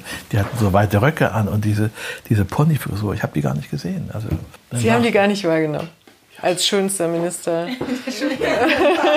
war nicht ihr, Das Beute, ist nicht war fair, nicht was ihr Beuteschema. Das, ich ich habe die nicht wahrgenommen in meiner männlich-dümmlichen Oberflächlichkeit. Das war vielleicht auch ihr Vorteil, dass sie immer unterschätzt wurde von den Männern. Kohl hat sie ja offenbar auch unterschätzt. Alles, was Angela Merkel kann, hat sie im Osten gelernt. Alles, 100 Prozent. Ich weiß nicht, ob die danach noch was gelernt hat. Kohl hat ihr noch das Klavierspielen beigebracht. Sagen Sie, was haben Sie äh, in der Nacht vom 2. zum 3. Oktober 1990 gemacht? Also in der Nacht vom 2. zum 3. Am 3. haben wir den Einheit, die Einheit gefeiert. Und abends haben wir ja da in, dieser, in diesem Schauspielhaus diese äh, Veranstaltung gehabt. Die DDR verabschiedet? Ja, dann habe ich mich von meinen ganzen, an dem Tag, tagsüber, von meinen ganzen Beratern und Ratgebern, die noch da waren, verabschiedet. Ich habe ja sehr treue Mitarbeiter aus Bayern gehabt, aus Bonn, tolle Leute, die mir Wo geholfen war das Ministerium eigentlich? In, in der Klinkerstraße, Mauerstraße, Klinkerstraße, also Also Sie hatten gute Westberater. tolle Leute. Hat Ihnen das Wissen über die westlichen Politiker nicht aber auch genützt über die Jahre? Und Sie ein bisschen ähm, Das hätte unangreifbar mir nutzen gemacht? können. Ich hätte mir einen klügeren Umgang damit ge gewünscht und nicht so, so kleinkariert. Wissen Sie, so beim Klauen, beim Fremdgehen erwischt.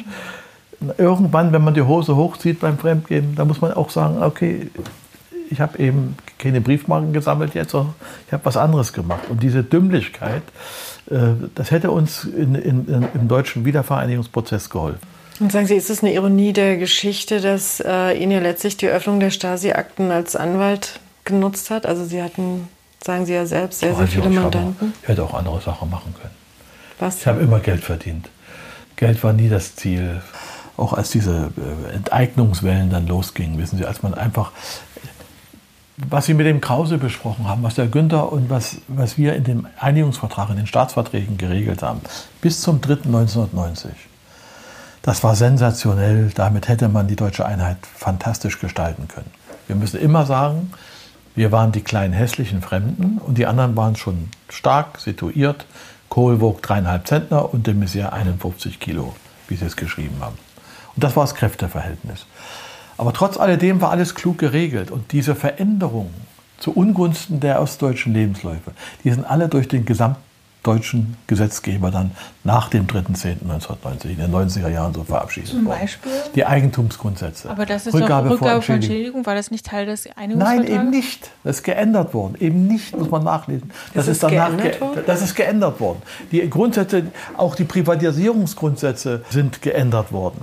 Die sozialversicherungsrechtlichen Ansprüche der Menschen sind geändert worden. Äh, Alles durch den gesamtdeutschen Gesetzgeber. Und immer mit den Stimmen, das muss ich jetzt wieder selbstkritisch sagen, der Ostdeutschen der ostdeutschen Bundestagsabgeordneten. Und wer, also nicht mit den Stimmen der Linken, die haben immer dagegen gestimmt, aber mit den Stimmen der Ostdeutschen. Und wer sind denn die ostdeutschen Bundestagsabgeordneten? Das sind Leute, die aus dem Westen hier rübergekommen sind oder die Reste aus den Blockparteien. Also, ähm, wie war Ihnen denn da zumute in der Nacht vom 2. zum 3.? Waren Sie froh, dass ja, es das war war? mein Lebensziel. Frau Reich, die deutsche Einheit war mein Lebensziel. Äh, Das Einzige, wofür ich politisch gekämpft und gestritten habe. In der Politik, muss ich sagen, habe ich viele tolle Leute kennengelernt, aber auch viele Arschgeigen.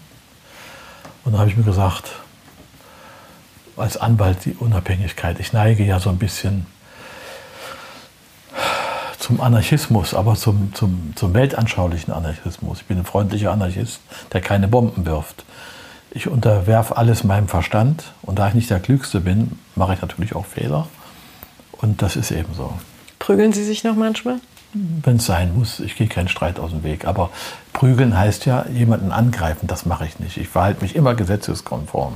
Und Sie spielen mit Wolfgang Kohlhase Skat immer noch? Zu gerne. Zu gerne. Toller Skat. Und mit Emmige, seine Frau, eine berühmte Tänzerin. Wir spielen so ein, zwei Mal im Monat Skat. Ach, Emmelke Und- spielt auch mit? Sensationell. Sensationell. Und ich sage Ihnen, neuerdings in den letzten drei, vier Jahren gewinne ich fast immer, Warum? weil ich mehr Rotwein vertrage als die anderen. Dann werden die so ein bisschen, aber die spielen beide sensationell, auch Emmige. Aber die Emme spielt nur, also die spielt ausgesprochen gut für eine Frau. Das ist nicht frauenfeindlich, was ich sage. Aber nur wenn sie alleine spielt, können Sie es gerade nicht, ne? Ja. Wenn sie alleine spielt, dann ist sie unschlagbar. Aber man gewinnt ja nur durchs Mitspielen. Zu zweit den dritten einen, rein, einen, einen reindrehen. Aber es macht viel Spaß, sage ich Ihnen. Das ist herrlich. Das sind liebe Freunde von meiner Frau und mir und der Kohlhase. Also, ähm, der ist für mich auch ein Beispiel. Wissen Sie, so hätte es sein können. Der ist im Westen und im Osten unumstritten gewesen. Natürlich ist er einer der engsten Freunde von Konrad Wolf gewesen. Und natürlich ist Konrad Wolf der Bruder von Mischa Wolf gewesen. Das wollte ich Sie vorhin noch fragen. Wie war das denn für Markus Wolf, als, Sie, als er Ihnen erklärt, erklären musste, wie man praktisch seinen Geheimdienst, also wie Sie seinen Geheimdienst Das hat er auflösen? sehr sympathisch beschrieben. In einem, Aber erzählen Sie es mal mit Ihren Worten. Also Markus Wolf ist ja ein typischer Geheimdienstler. Die überlegen ja, warum sagt mir der Distel guten Tag, warum gibt er mir die Hand? Dann machen die erstmal eine Analyse. Ich will damit sagen, dass die einen leichten Webfehler haben. Äh, So hintergründig äh, darf man gar nicht denken. Aber er ist eben sehr klug, unterschied sich rigoros von den anderen Geheimdienstgenerälen, die ich kennengelernt habe. Und hatte natürlich die wichtigste Struktur, die Hauptverwaltung Aufklärung geführt, die also für den altbundesdeutschen Teil zuständig war, für Nahen Osten, Ausland und so weiter. Und das sind viele Gespräche, die wir immer nachts geführt haben. Ich weiß gar nicht, der kam abends im Dunkeln und fuhr dann wieder im Dunkeln. Also warum, was das sollte, weiß ich auch nicht, aber vielleicht, um da andere Nachrichtendienste abzulenken, ich weiß auch nicht wie. Die waren wie die Kinder. Und ich habe aber sagen müssen, das ist ein sehr ernstzunehmender, kluger Mensch gewesen, der einen wirklich einen großen Beitrag. Entschuldigung, eine kurze Frage. Der, der kam zu Ihnen ins Ministerium oder zu Ihnen nach Hause? Das ist mein Gästehaus, ja, wo ich gelebt habe, da ins Gästehaus. Oder wir haben uns unterwegs irgendwo getroffen. Aber ich war begeistert von ihm, weil weil er erstmal so einen, so einen Ruf hatte schon als äh, mit seiner Hilfe, wissen Sie, wenn Sie so einen komplizierten Geheimdienst zergliedern, äh, äh, auflösen müssen, dann müssen Sie natürlich mit den Leuten reden, die den aufgebaut haben. Sonst verselbstständigen sich da Prozesse. Aber geben die, konnte man ihm denn vertrauen, dass er ihnen auch Tipps zum Auflösen gibt oder dass er irgendwie eine eigene, er hätte ja auch sein können, dass er eine eigene Agenda verfolgt. Und dass sie das aber nicht. W würden mitkriegen. Sie mir denn vertrauen? Wir haben uns heute erst kennengelernt. Ehrliche Antwort? Ja. Nee. Ja, genau so habe ich es auch gesehen. Dann habe ich mich das zweite Mal unterhalten. Natürlich müssen Sie eine ehrliche antworten. Sonst hätte ich Sie ja nicht gefragt. Und dann haben wir uns das zweite Mal unterhalten, da war schon wieder ein bisschen besser. Und dann haben wir uns das dritte Mal unterhalten und da war es noch besser. Und dann haben wir übereinander nachgedacht, ich über ihn und er über mich, wer was will. Ich hatte natürlich die längeren Hebel in der Hand und dann ist eine sehr vernünftige Zusammenarbeit entstanden. Das hat die alle angekotzt. Die, die äh, Grünen wollten mich erschießen lassen oder absetzen. Also gibt ja viele, viel Literatur inzwischen oder vor allem gibt es Filme über die Stadtsicherheit und das Leben der anderen hat ja damals für viel Diskussionen gesorgt. Was ist denn Ihr Lieblingsfilm? Der Lieblingsfilm, der sozusagen mit diesen Sachen zu tun hat, mit denen Sie sich beschäftigen? Ach, das ist der letzte Film, den der Kohlhauser gemacht hat, in Zeiten des abnehmenden Lichtes. Hm. Der spielt ja in diesem staatstragenden Bereich. Das ist ein Film, den Leute, die westliche, aus der westlichen Hemisphäre, die gucken sich den an. Kluge Leute, Freunde von mir, ich empfehle den überschwänglich und verstehen den nicht. Die können den auch gar nicht verstehen. Und die Ossis bissen sich in der Hose vor Lachen. So, so ein bisschen, wissen Sie, wir kommen ja aus so einer nicht ernstzunehmenden Denksphäre. Also das ist ja so wie das in diesem Film diese Geheimdienstler, die da, Geheimdienstler, diese komischen Polizisten, die da waren, der Tisch wieder zusammenbricht und, und weil der innen eben nicht da war, weil der, weil der eben ausgereist ist, er wird den Tisch zuständig. Das klingt so, als hätten Sie Kohlhase so ein paar Details erzählt. Überhaupt nicht. Nee? Überhaupt nicht. Es ist immer umgedreht.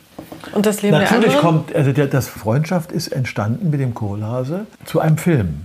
Und zwar Die Stille nach dem Schuss, sagt das Ihnen mhm. was? Das ist ein sensationeller Film äh, über diese Terroristen-RAF-Geschichte. Und das andere, was, wonach Sie mich gefragt haben, wo ich versuche äh, nicht zu antworten, ich habe mir dieses äh, Leben der anderen, gefällt mir nicht, ist einfach so, ist zu profan, ist zu eindeutig. Der Egon Bahr hat mir ein Buch geschenkt, das von diesem Telkam, wie heißt denn das? Der Turm. Der Turm. Und sagt, Peter, das musst du unbedingt lesen. Das musst ja, du. die Wessis lieben das. Hm. Die lieben das. Die lieben und ich sage, Egon, das ist das zweite Buch, da habe ich 100 Seiten gelesen und habe es in den Bücherschrank geschrieben. Oh, Peter, warum denn das? Dieser Turm, den fand, das fand ich richtig scheiße. So, die Wessis lieben das, so, weil das ihr Bild ist von uns. Und das Bild ist endgültig, ist gefestigt. Und das Leben der anderen, das ist etwas differenzierter, muss ich sagen. Aber so war es nicht. Aber Telkamp fällt ja interessanterweise jetzt wieder so ein bisschen raus aus diesen Kreisen, weil er sich ja jetzt doch nicht so verhält. Also weil er jetzt so ein bisschen AfDner ist und so. Was ist er so, ja? Mhm. Es ist kein Wunder. Also der ist sicherlich ein Ossi und der wollte aus seinem Leben was. Und der kommt ja aus Dresden und in Dresden waren ja immer stramme Vorhänge überall zu DDR-Zeiten. Die konnten keinen Westen gucken, die waren alle linker als links. Das halbe Politbüro hat sächsisch gequatscht. Das hat schon alles seine Ursachen. Aber wenn er jetzt bei den Rechten sitzt, das ist nicht ganz abwegig. Ähm, es tut mir erstmal leid, weil sprachlich war das ganz gut, aber ich kann diese Nestbeschmutzerei, ich will das nicht mehr, ich will, ich will das nicht sehen. In jeder Republik gibt es Strolche und der liebe Gott ist ja so ein Spitzbube, der verteilt die Strolche ja gleichmäßig. Das ist ja bizarr, dass wir in der gleichen Proportion im Westen und im Osten, im Westen ein paar mehr, da leben ja auch mehr Menschen, gibt es mehr Strolche, mehr Verbrecher, aber wie auch immer, ich finde das ähm, symptomatisch, dass da aus dem sächsischen Bereich, dort haben sie ja fast ausschließlich Altbundesdeutsche, auch als Abgeordnete. Hm. Macht ja keiner eine Ermittlung. Der Spiegel hat ja einen Artikel über drei Seiten über das Ost-West-Verhältnis, wie ein Algerier, der zur DDR-Zeit in die DDR eingesiedelt wurde, mit seinen Kindern jetzt nach der Wende. Das ist die Feststellung des Spiegels. Wo liegen die Probleme, wo liegen die, die Anonymitäten 30 Jahre nach der deutschen Einheit? Das ist schon traurig. Also Telkamp, wenn der jetzt dort gelandet ist, wenn ich mich mit klugen Dresdern unterhalte, die ich immer schon kenne, 30 ja, nicht Jahre. nur er, auch ja Monika Maron und du also, jetzt Angelika Barbe, Angelika Barbe, hm. äh, äh, Längsfeld, das, die, die haben alle so komische. Und wenn die CDU nicht nachdenkt, dann wird sie der wird der Osten ihr entgleiten. Und Aber wie könnten das, was könnten das für Akzente sein? Also wie kann die CDU, ihre Partei, Sie sind noch Mitglied, ne? Na klar bin ich in der CDU. Ja, aber was kann die CDU tun, um mehr Leute zu erreichen? auf, einer ganz, auf eine ganz normale Weise anständig werden. Nicht Postenschacherei, sondern ganz normal mal das Programm aufschlagen, wofür stehen wir in der CDU? Was ist, was, ist es denn wirklich schlimm, wenn ein, wenn ein Unternehmer äh, im, im, im Jahr eine Million verdient? Ist das schlimm oder ist es nicht schön, dass er dies verdient, weil er ja 20, 30.000 oder 100 äh, Leute, 500 Leute beschäftigt? Einfach wieder Leistungsdenken. Einfach auch, das, äh, dass man volksnah äh, Politik organisiert. Dass man sich nicht schämt, in der CDU zu sein. Natürlich fällt mir die Antwort auf Ihre Frage nicht leicht. Ich hatte mir vorgenommen, wenn Helmut Kohl stirbt, trete ich aus der CDU aus. Ich habe da gar nichts zu suchen. Die mögen mich nicht, die hassen mich wie die Pest. Ich habe bei den Sozialdemokraten viel mehr Freunde, ich habe bei der Linken viele Freunde, bei der FDP. Aber in der CDU, ich, wenn Sie mich fragen, die, nennen Sie doch mal zwei Freunde, die in der CDU sind. Vielleicht Wolfgang Schäuble, Angela Merkel, aber das war es dann aber auch schon. Ich, ich, ich mag diese, äh, diese akademikerfeindliche, künstlerfeindliche Sammelsurium von Menschen. Ich kenne keinen Künstler, keinen Philosophen, der sich bekennt zu dieser Partei. Es sind alles die zu kurz gekommenen, die meinen, ich muss doch auch irgendwann mal dran sein.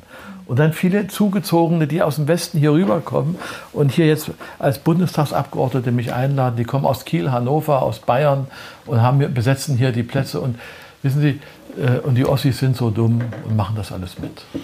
Mhm. Und sagen Sie aus also sozusagen aus dieser Anwaltssicht, wie können Sie mal irgendwie die Gesellschaft, den Zustand der Gesellschaft beschreiben, was Sie so mitbekommen? Aus der Anwaltssicht, also ich bin ja ein konservativer Jurist. Akut haben wir ein, eine Situation, in der wir alle uns einschränken müssen, mit Masken und so weiter rumrennen müssen und dergleichen. Da habe ich auch eine Meinung zu, nämlich genau die, die das Bundesverfassungsgericht hat. Und das sagt eben, es ist zulässig, gegen diese Einschränkung zu demonstrieren. Und ich glaube auch, dass die Aggressivität, mit der man gegen Corona-Leugner vorgeht, gegen Zweifler, dass diese Aggressivität nicht angebracht ist. Der Umstand, dass bei einer genehmigten Demonstration äh, möglicherweise auch Nazis mitgehen und, und, und andere Idioten mitgehen, das ist, wenn sie verfassungswidrige Symbole haben, schlimm. Aber das kann bei jeder Demonstration passieren. Und damit kann man die Demonstration, wie es die Berliner Schwachköpfe gemacht haben, nicht verbieten. Also, und damit schränken wir jetzt die Grundrechte generell und für immer und ewig ein. Das ist das Denken, was sie gerne möchten, wo die gerne hinkommen möchten. Und das halte ich für, ich halte es für faschistoid. Das ist der Anfang vom Ende. Deswegen müssen wir auch in solchen kritischen Zeiten wie jetzt, medizinisch kann ich das nicht bewerten. Aber das Rechtliche, was dahinter steht, das Verfassungsrechtliche, äh, der Staat hat das Gewaltmonopol und der Staat muss einfach auch durchsetzen, dass gewisse Disziplin von den Menschen. Aber man darf nicht das differenzieren. Man kann nicht den drei Leuten, die da den Deutschen Bundestag geschützt haben, das Bundesverdienstkreuz geben und den 150 Polizisten, die in Leipzig-Konnewitz zusammengeschlagen wurden, verletzt worden sind, in den Hintern treten, weil sie eine linke Demonstration beendet haben. Das geht so nicht. Habe ich das richtig verstanden? Also Sie halten den Berliner Senat für faschistoid oder? Nein, diese Entscheidung, diese dieses Denken in dieser Frage. Diese Entscheidung. Diese mhm. Entscheidung die, die, mit dem Hinweis, es könnten ja Corona-Leugner darunter Es könnten ja Corona-Leugner oder andere sein. Und wir wollen mit dieser Begründung das zu verbieten. Das halte ich für faschistoid. Für verfassungsfeindlich und richtig haben die Verfassungsgerichte auch aufgehoben. Aber dieses Denken, dieser Ansatz schon, diesen Ansatz halte ich für absolut demokratiefeindlich, für falsch. Und das darf im, im, im, im 30. Jahr nach der deutschen Einheit so nicht passieren. Fühlen Sie sich denn im Jahr 2020 an 1989 erinnert? Also, dass ähnliche Zustände drohen? Ja, Dümmlichkeit. Ich sehe auch eine gewisse Freude, dass die, die beiden großen Parteien, die im freien Fall vor der Corona-Zeit waren, dass die natürlich gerne daran festhalten wollen. Aber dafür haben wir ja Mechanismen, kluge Leute in Ost und West, die, die genau wissen, was kann man diesen Politikern. Die einzige Sorge habe ich in der heutigen Zeit, die sind ja alle recht unqualifiziert, recht ungebildet. Die haben keine Ausbildung die, die sonnen sich auch noch in dem Umstand, dass sie frei von vermittelter Bildung sind. Wer jetzt? Ja, Politiker. Die gewählten Politiker, weil Gewählte so Politiker, die frei von vermittelter Bildung sind mhm. und das auch noch wie hervorheben wird. Kühnert und andere. Und alle sagen auch, ja, kann auch mal ein Dummkopf oder ein Unge Nicht jeder Ungebildete ist ein Dummkopf. Joschka Fischer hatte auch keine vermittelte Bildung und ist einer der klügsten äh, Politiker, die wir in Deutschland hatten. Aber das ist eben eine extreme Ausnahme. Ich finde schon, dass man auch als Bundesminister eine gewisse fachliche äh, Qualifikation benötigt müssen. Was werden Sie am 3. Oktober machen in diesem Jahr? wie immer, an meinen Briefkasten gehen, traurig sein, dass mich keiner zur deutschen Einheitsfeier eingeladen hat. Und dann wäre ich stumpfsinnig auf einen meiner Hochsitze, in einen meiner schön eingerichteten Räume gehen und eine ganz tolle Flasche Rotwein aufmachen. Ich freue mich jedes Jahr drüber. Und ich ärgere mich jedes Jahr, dass die Dümmsten der Dummen, die, die damals auch dagegen gestimmt haben, so viele Bundesverdienstkreuze an der Brust haben, gar nicht mehr gerade auslaufen können. Und die, die die Verantwortung dafür tragen, mit einem reden sie heute, mit de Maizière, mit Krause und alle diese ganzen Leute, hat keiner, hat nie jemand eine Anerkennung für diese Leistung gekriegt, weil man diese Leute hasst, weil die die allergrößten Erfolg der deutschen Politik in den letzten hunderten Jahren eingefahren haben. Das ist der ist der allergrößte Erfolg, den Politiker überhaupt haben dürfen. Die deutsche Einheit. Die deutsche Einheit auszuhandeln. Die deutsche Einheit friedlich, dieses zerstörte Vaterland, das am krassesten geteilte und zerstörte Vaterland zu sein. Jetzt sagen Sie vielleicht, Sie sind ja bloß neidisch, dass Sie kein Bundesverdienstkreuz gekriegt haben. Ich würde das gar nicht annehmen. Immer wenn ich vorgeschlagen wurde, habe ich gesagt, es geht gar nicht, ich kann das gar nicht, geht gar nicht. Das passt gar nicht zu meinem Leben. Ich bin viel zu unorthodox, viel zu, viel zu aggressiv, viel zu anarchistisch. Aber dass man mal dem de Maizière oder dem Krause und man sagt, pass mal auf, ihr habt doch eine tolle Leistung gemacht. Und es gab ja auch so wenig Rente. Äh, haben Sie sich eigentlich dafür immer, eingesetzt? mein ganzes ähm, Leben. Haben Sie immer. dafür geklagt eigentlich? Immer, ich habe immer geklagt für alle möglichen. Ich habe für, für berühmte Mediziner. Für, Nee, ich meine jetzt für die Minister der äh, letzten DDR-Regierung. Ähm, Ja, ich habe da nie geklagt. ja. Ich, ich, ich, plötzlich kriegte ich auf einmal eine Rente. Ich habe aber für andere Minister aus meinem Kabinett habe ich das erfolgreich eingeklagt. Zum Beispiel für den Bauminister, der hieß Axel Bieweger. Dem wollten sie diese Ministerrente nicht geben. Die haben Ehrlich? uns 1990 oder 92 haben sie de Maizière und mich und die anderen wegen extremer Staatsnähe zur DDR-Macht eine Rentenreduzierung verordnet. Das, diese Bonner äh, Finanzbürokratie, die haben uns wegen außerordentlicher, natürlich ist ein Innenminister und Vizekanzler außerordentlich staatsnah. Daran sehen Sie, wie dumm der Hass. Und Schäuble hat sich dann selber eingesetzt. Er sagt, seid ihr denn verrückt? Die sind doch erst durch die friedliche Revolution, sind die doch erst in die Ämter gekommen. Und dann, ach ja, so, ja, dann ist das korrigiert worden. Also der Hass ist gegen uns ist so groß, ist so, auch so endgültig. Und wer sich überall, wenn Sie sehen, wenn diese großen Feierlichkeiten seit 30 Jahren sind, wer da in der ersten Reihe sitzt, Sie haben die Namen genannt von diesen Bürgerrechtlern, die jetzt, äh, die haben alle so viele Bundesverdienstkreuze für die deutsche Einheit, haben aber dagegen gestimmt damals. Dafür haben sie heute, wissen Sie, für mich, ich sage immer, ich habe die höchste Stufe des Bundesverdienstkreuzes. Die Leute gehen im Osten mit mir höflich um. In der nächsten Folge Herbert Schirmer, der Kulturminister, der am 3. Oktober 1990 arbeitslos wurde und den Untergang in der Titanic feierte. Und der noch dafür sorgte, dass DDR-Kunst im wahrsten Sinn nicht auf der Müllhalde landete.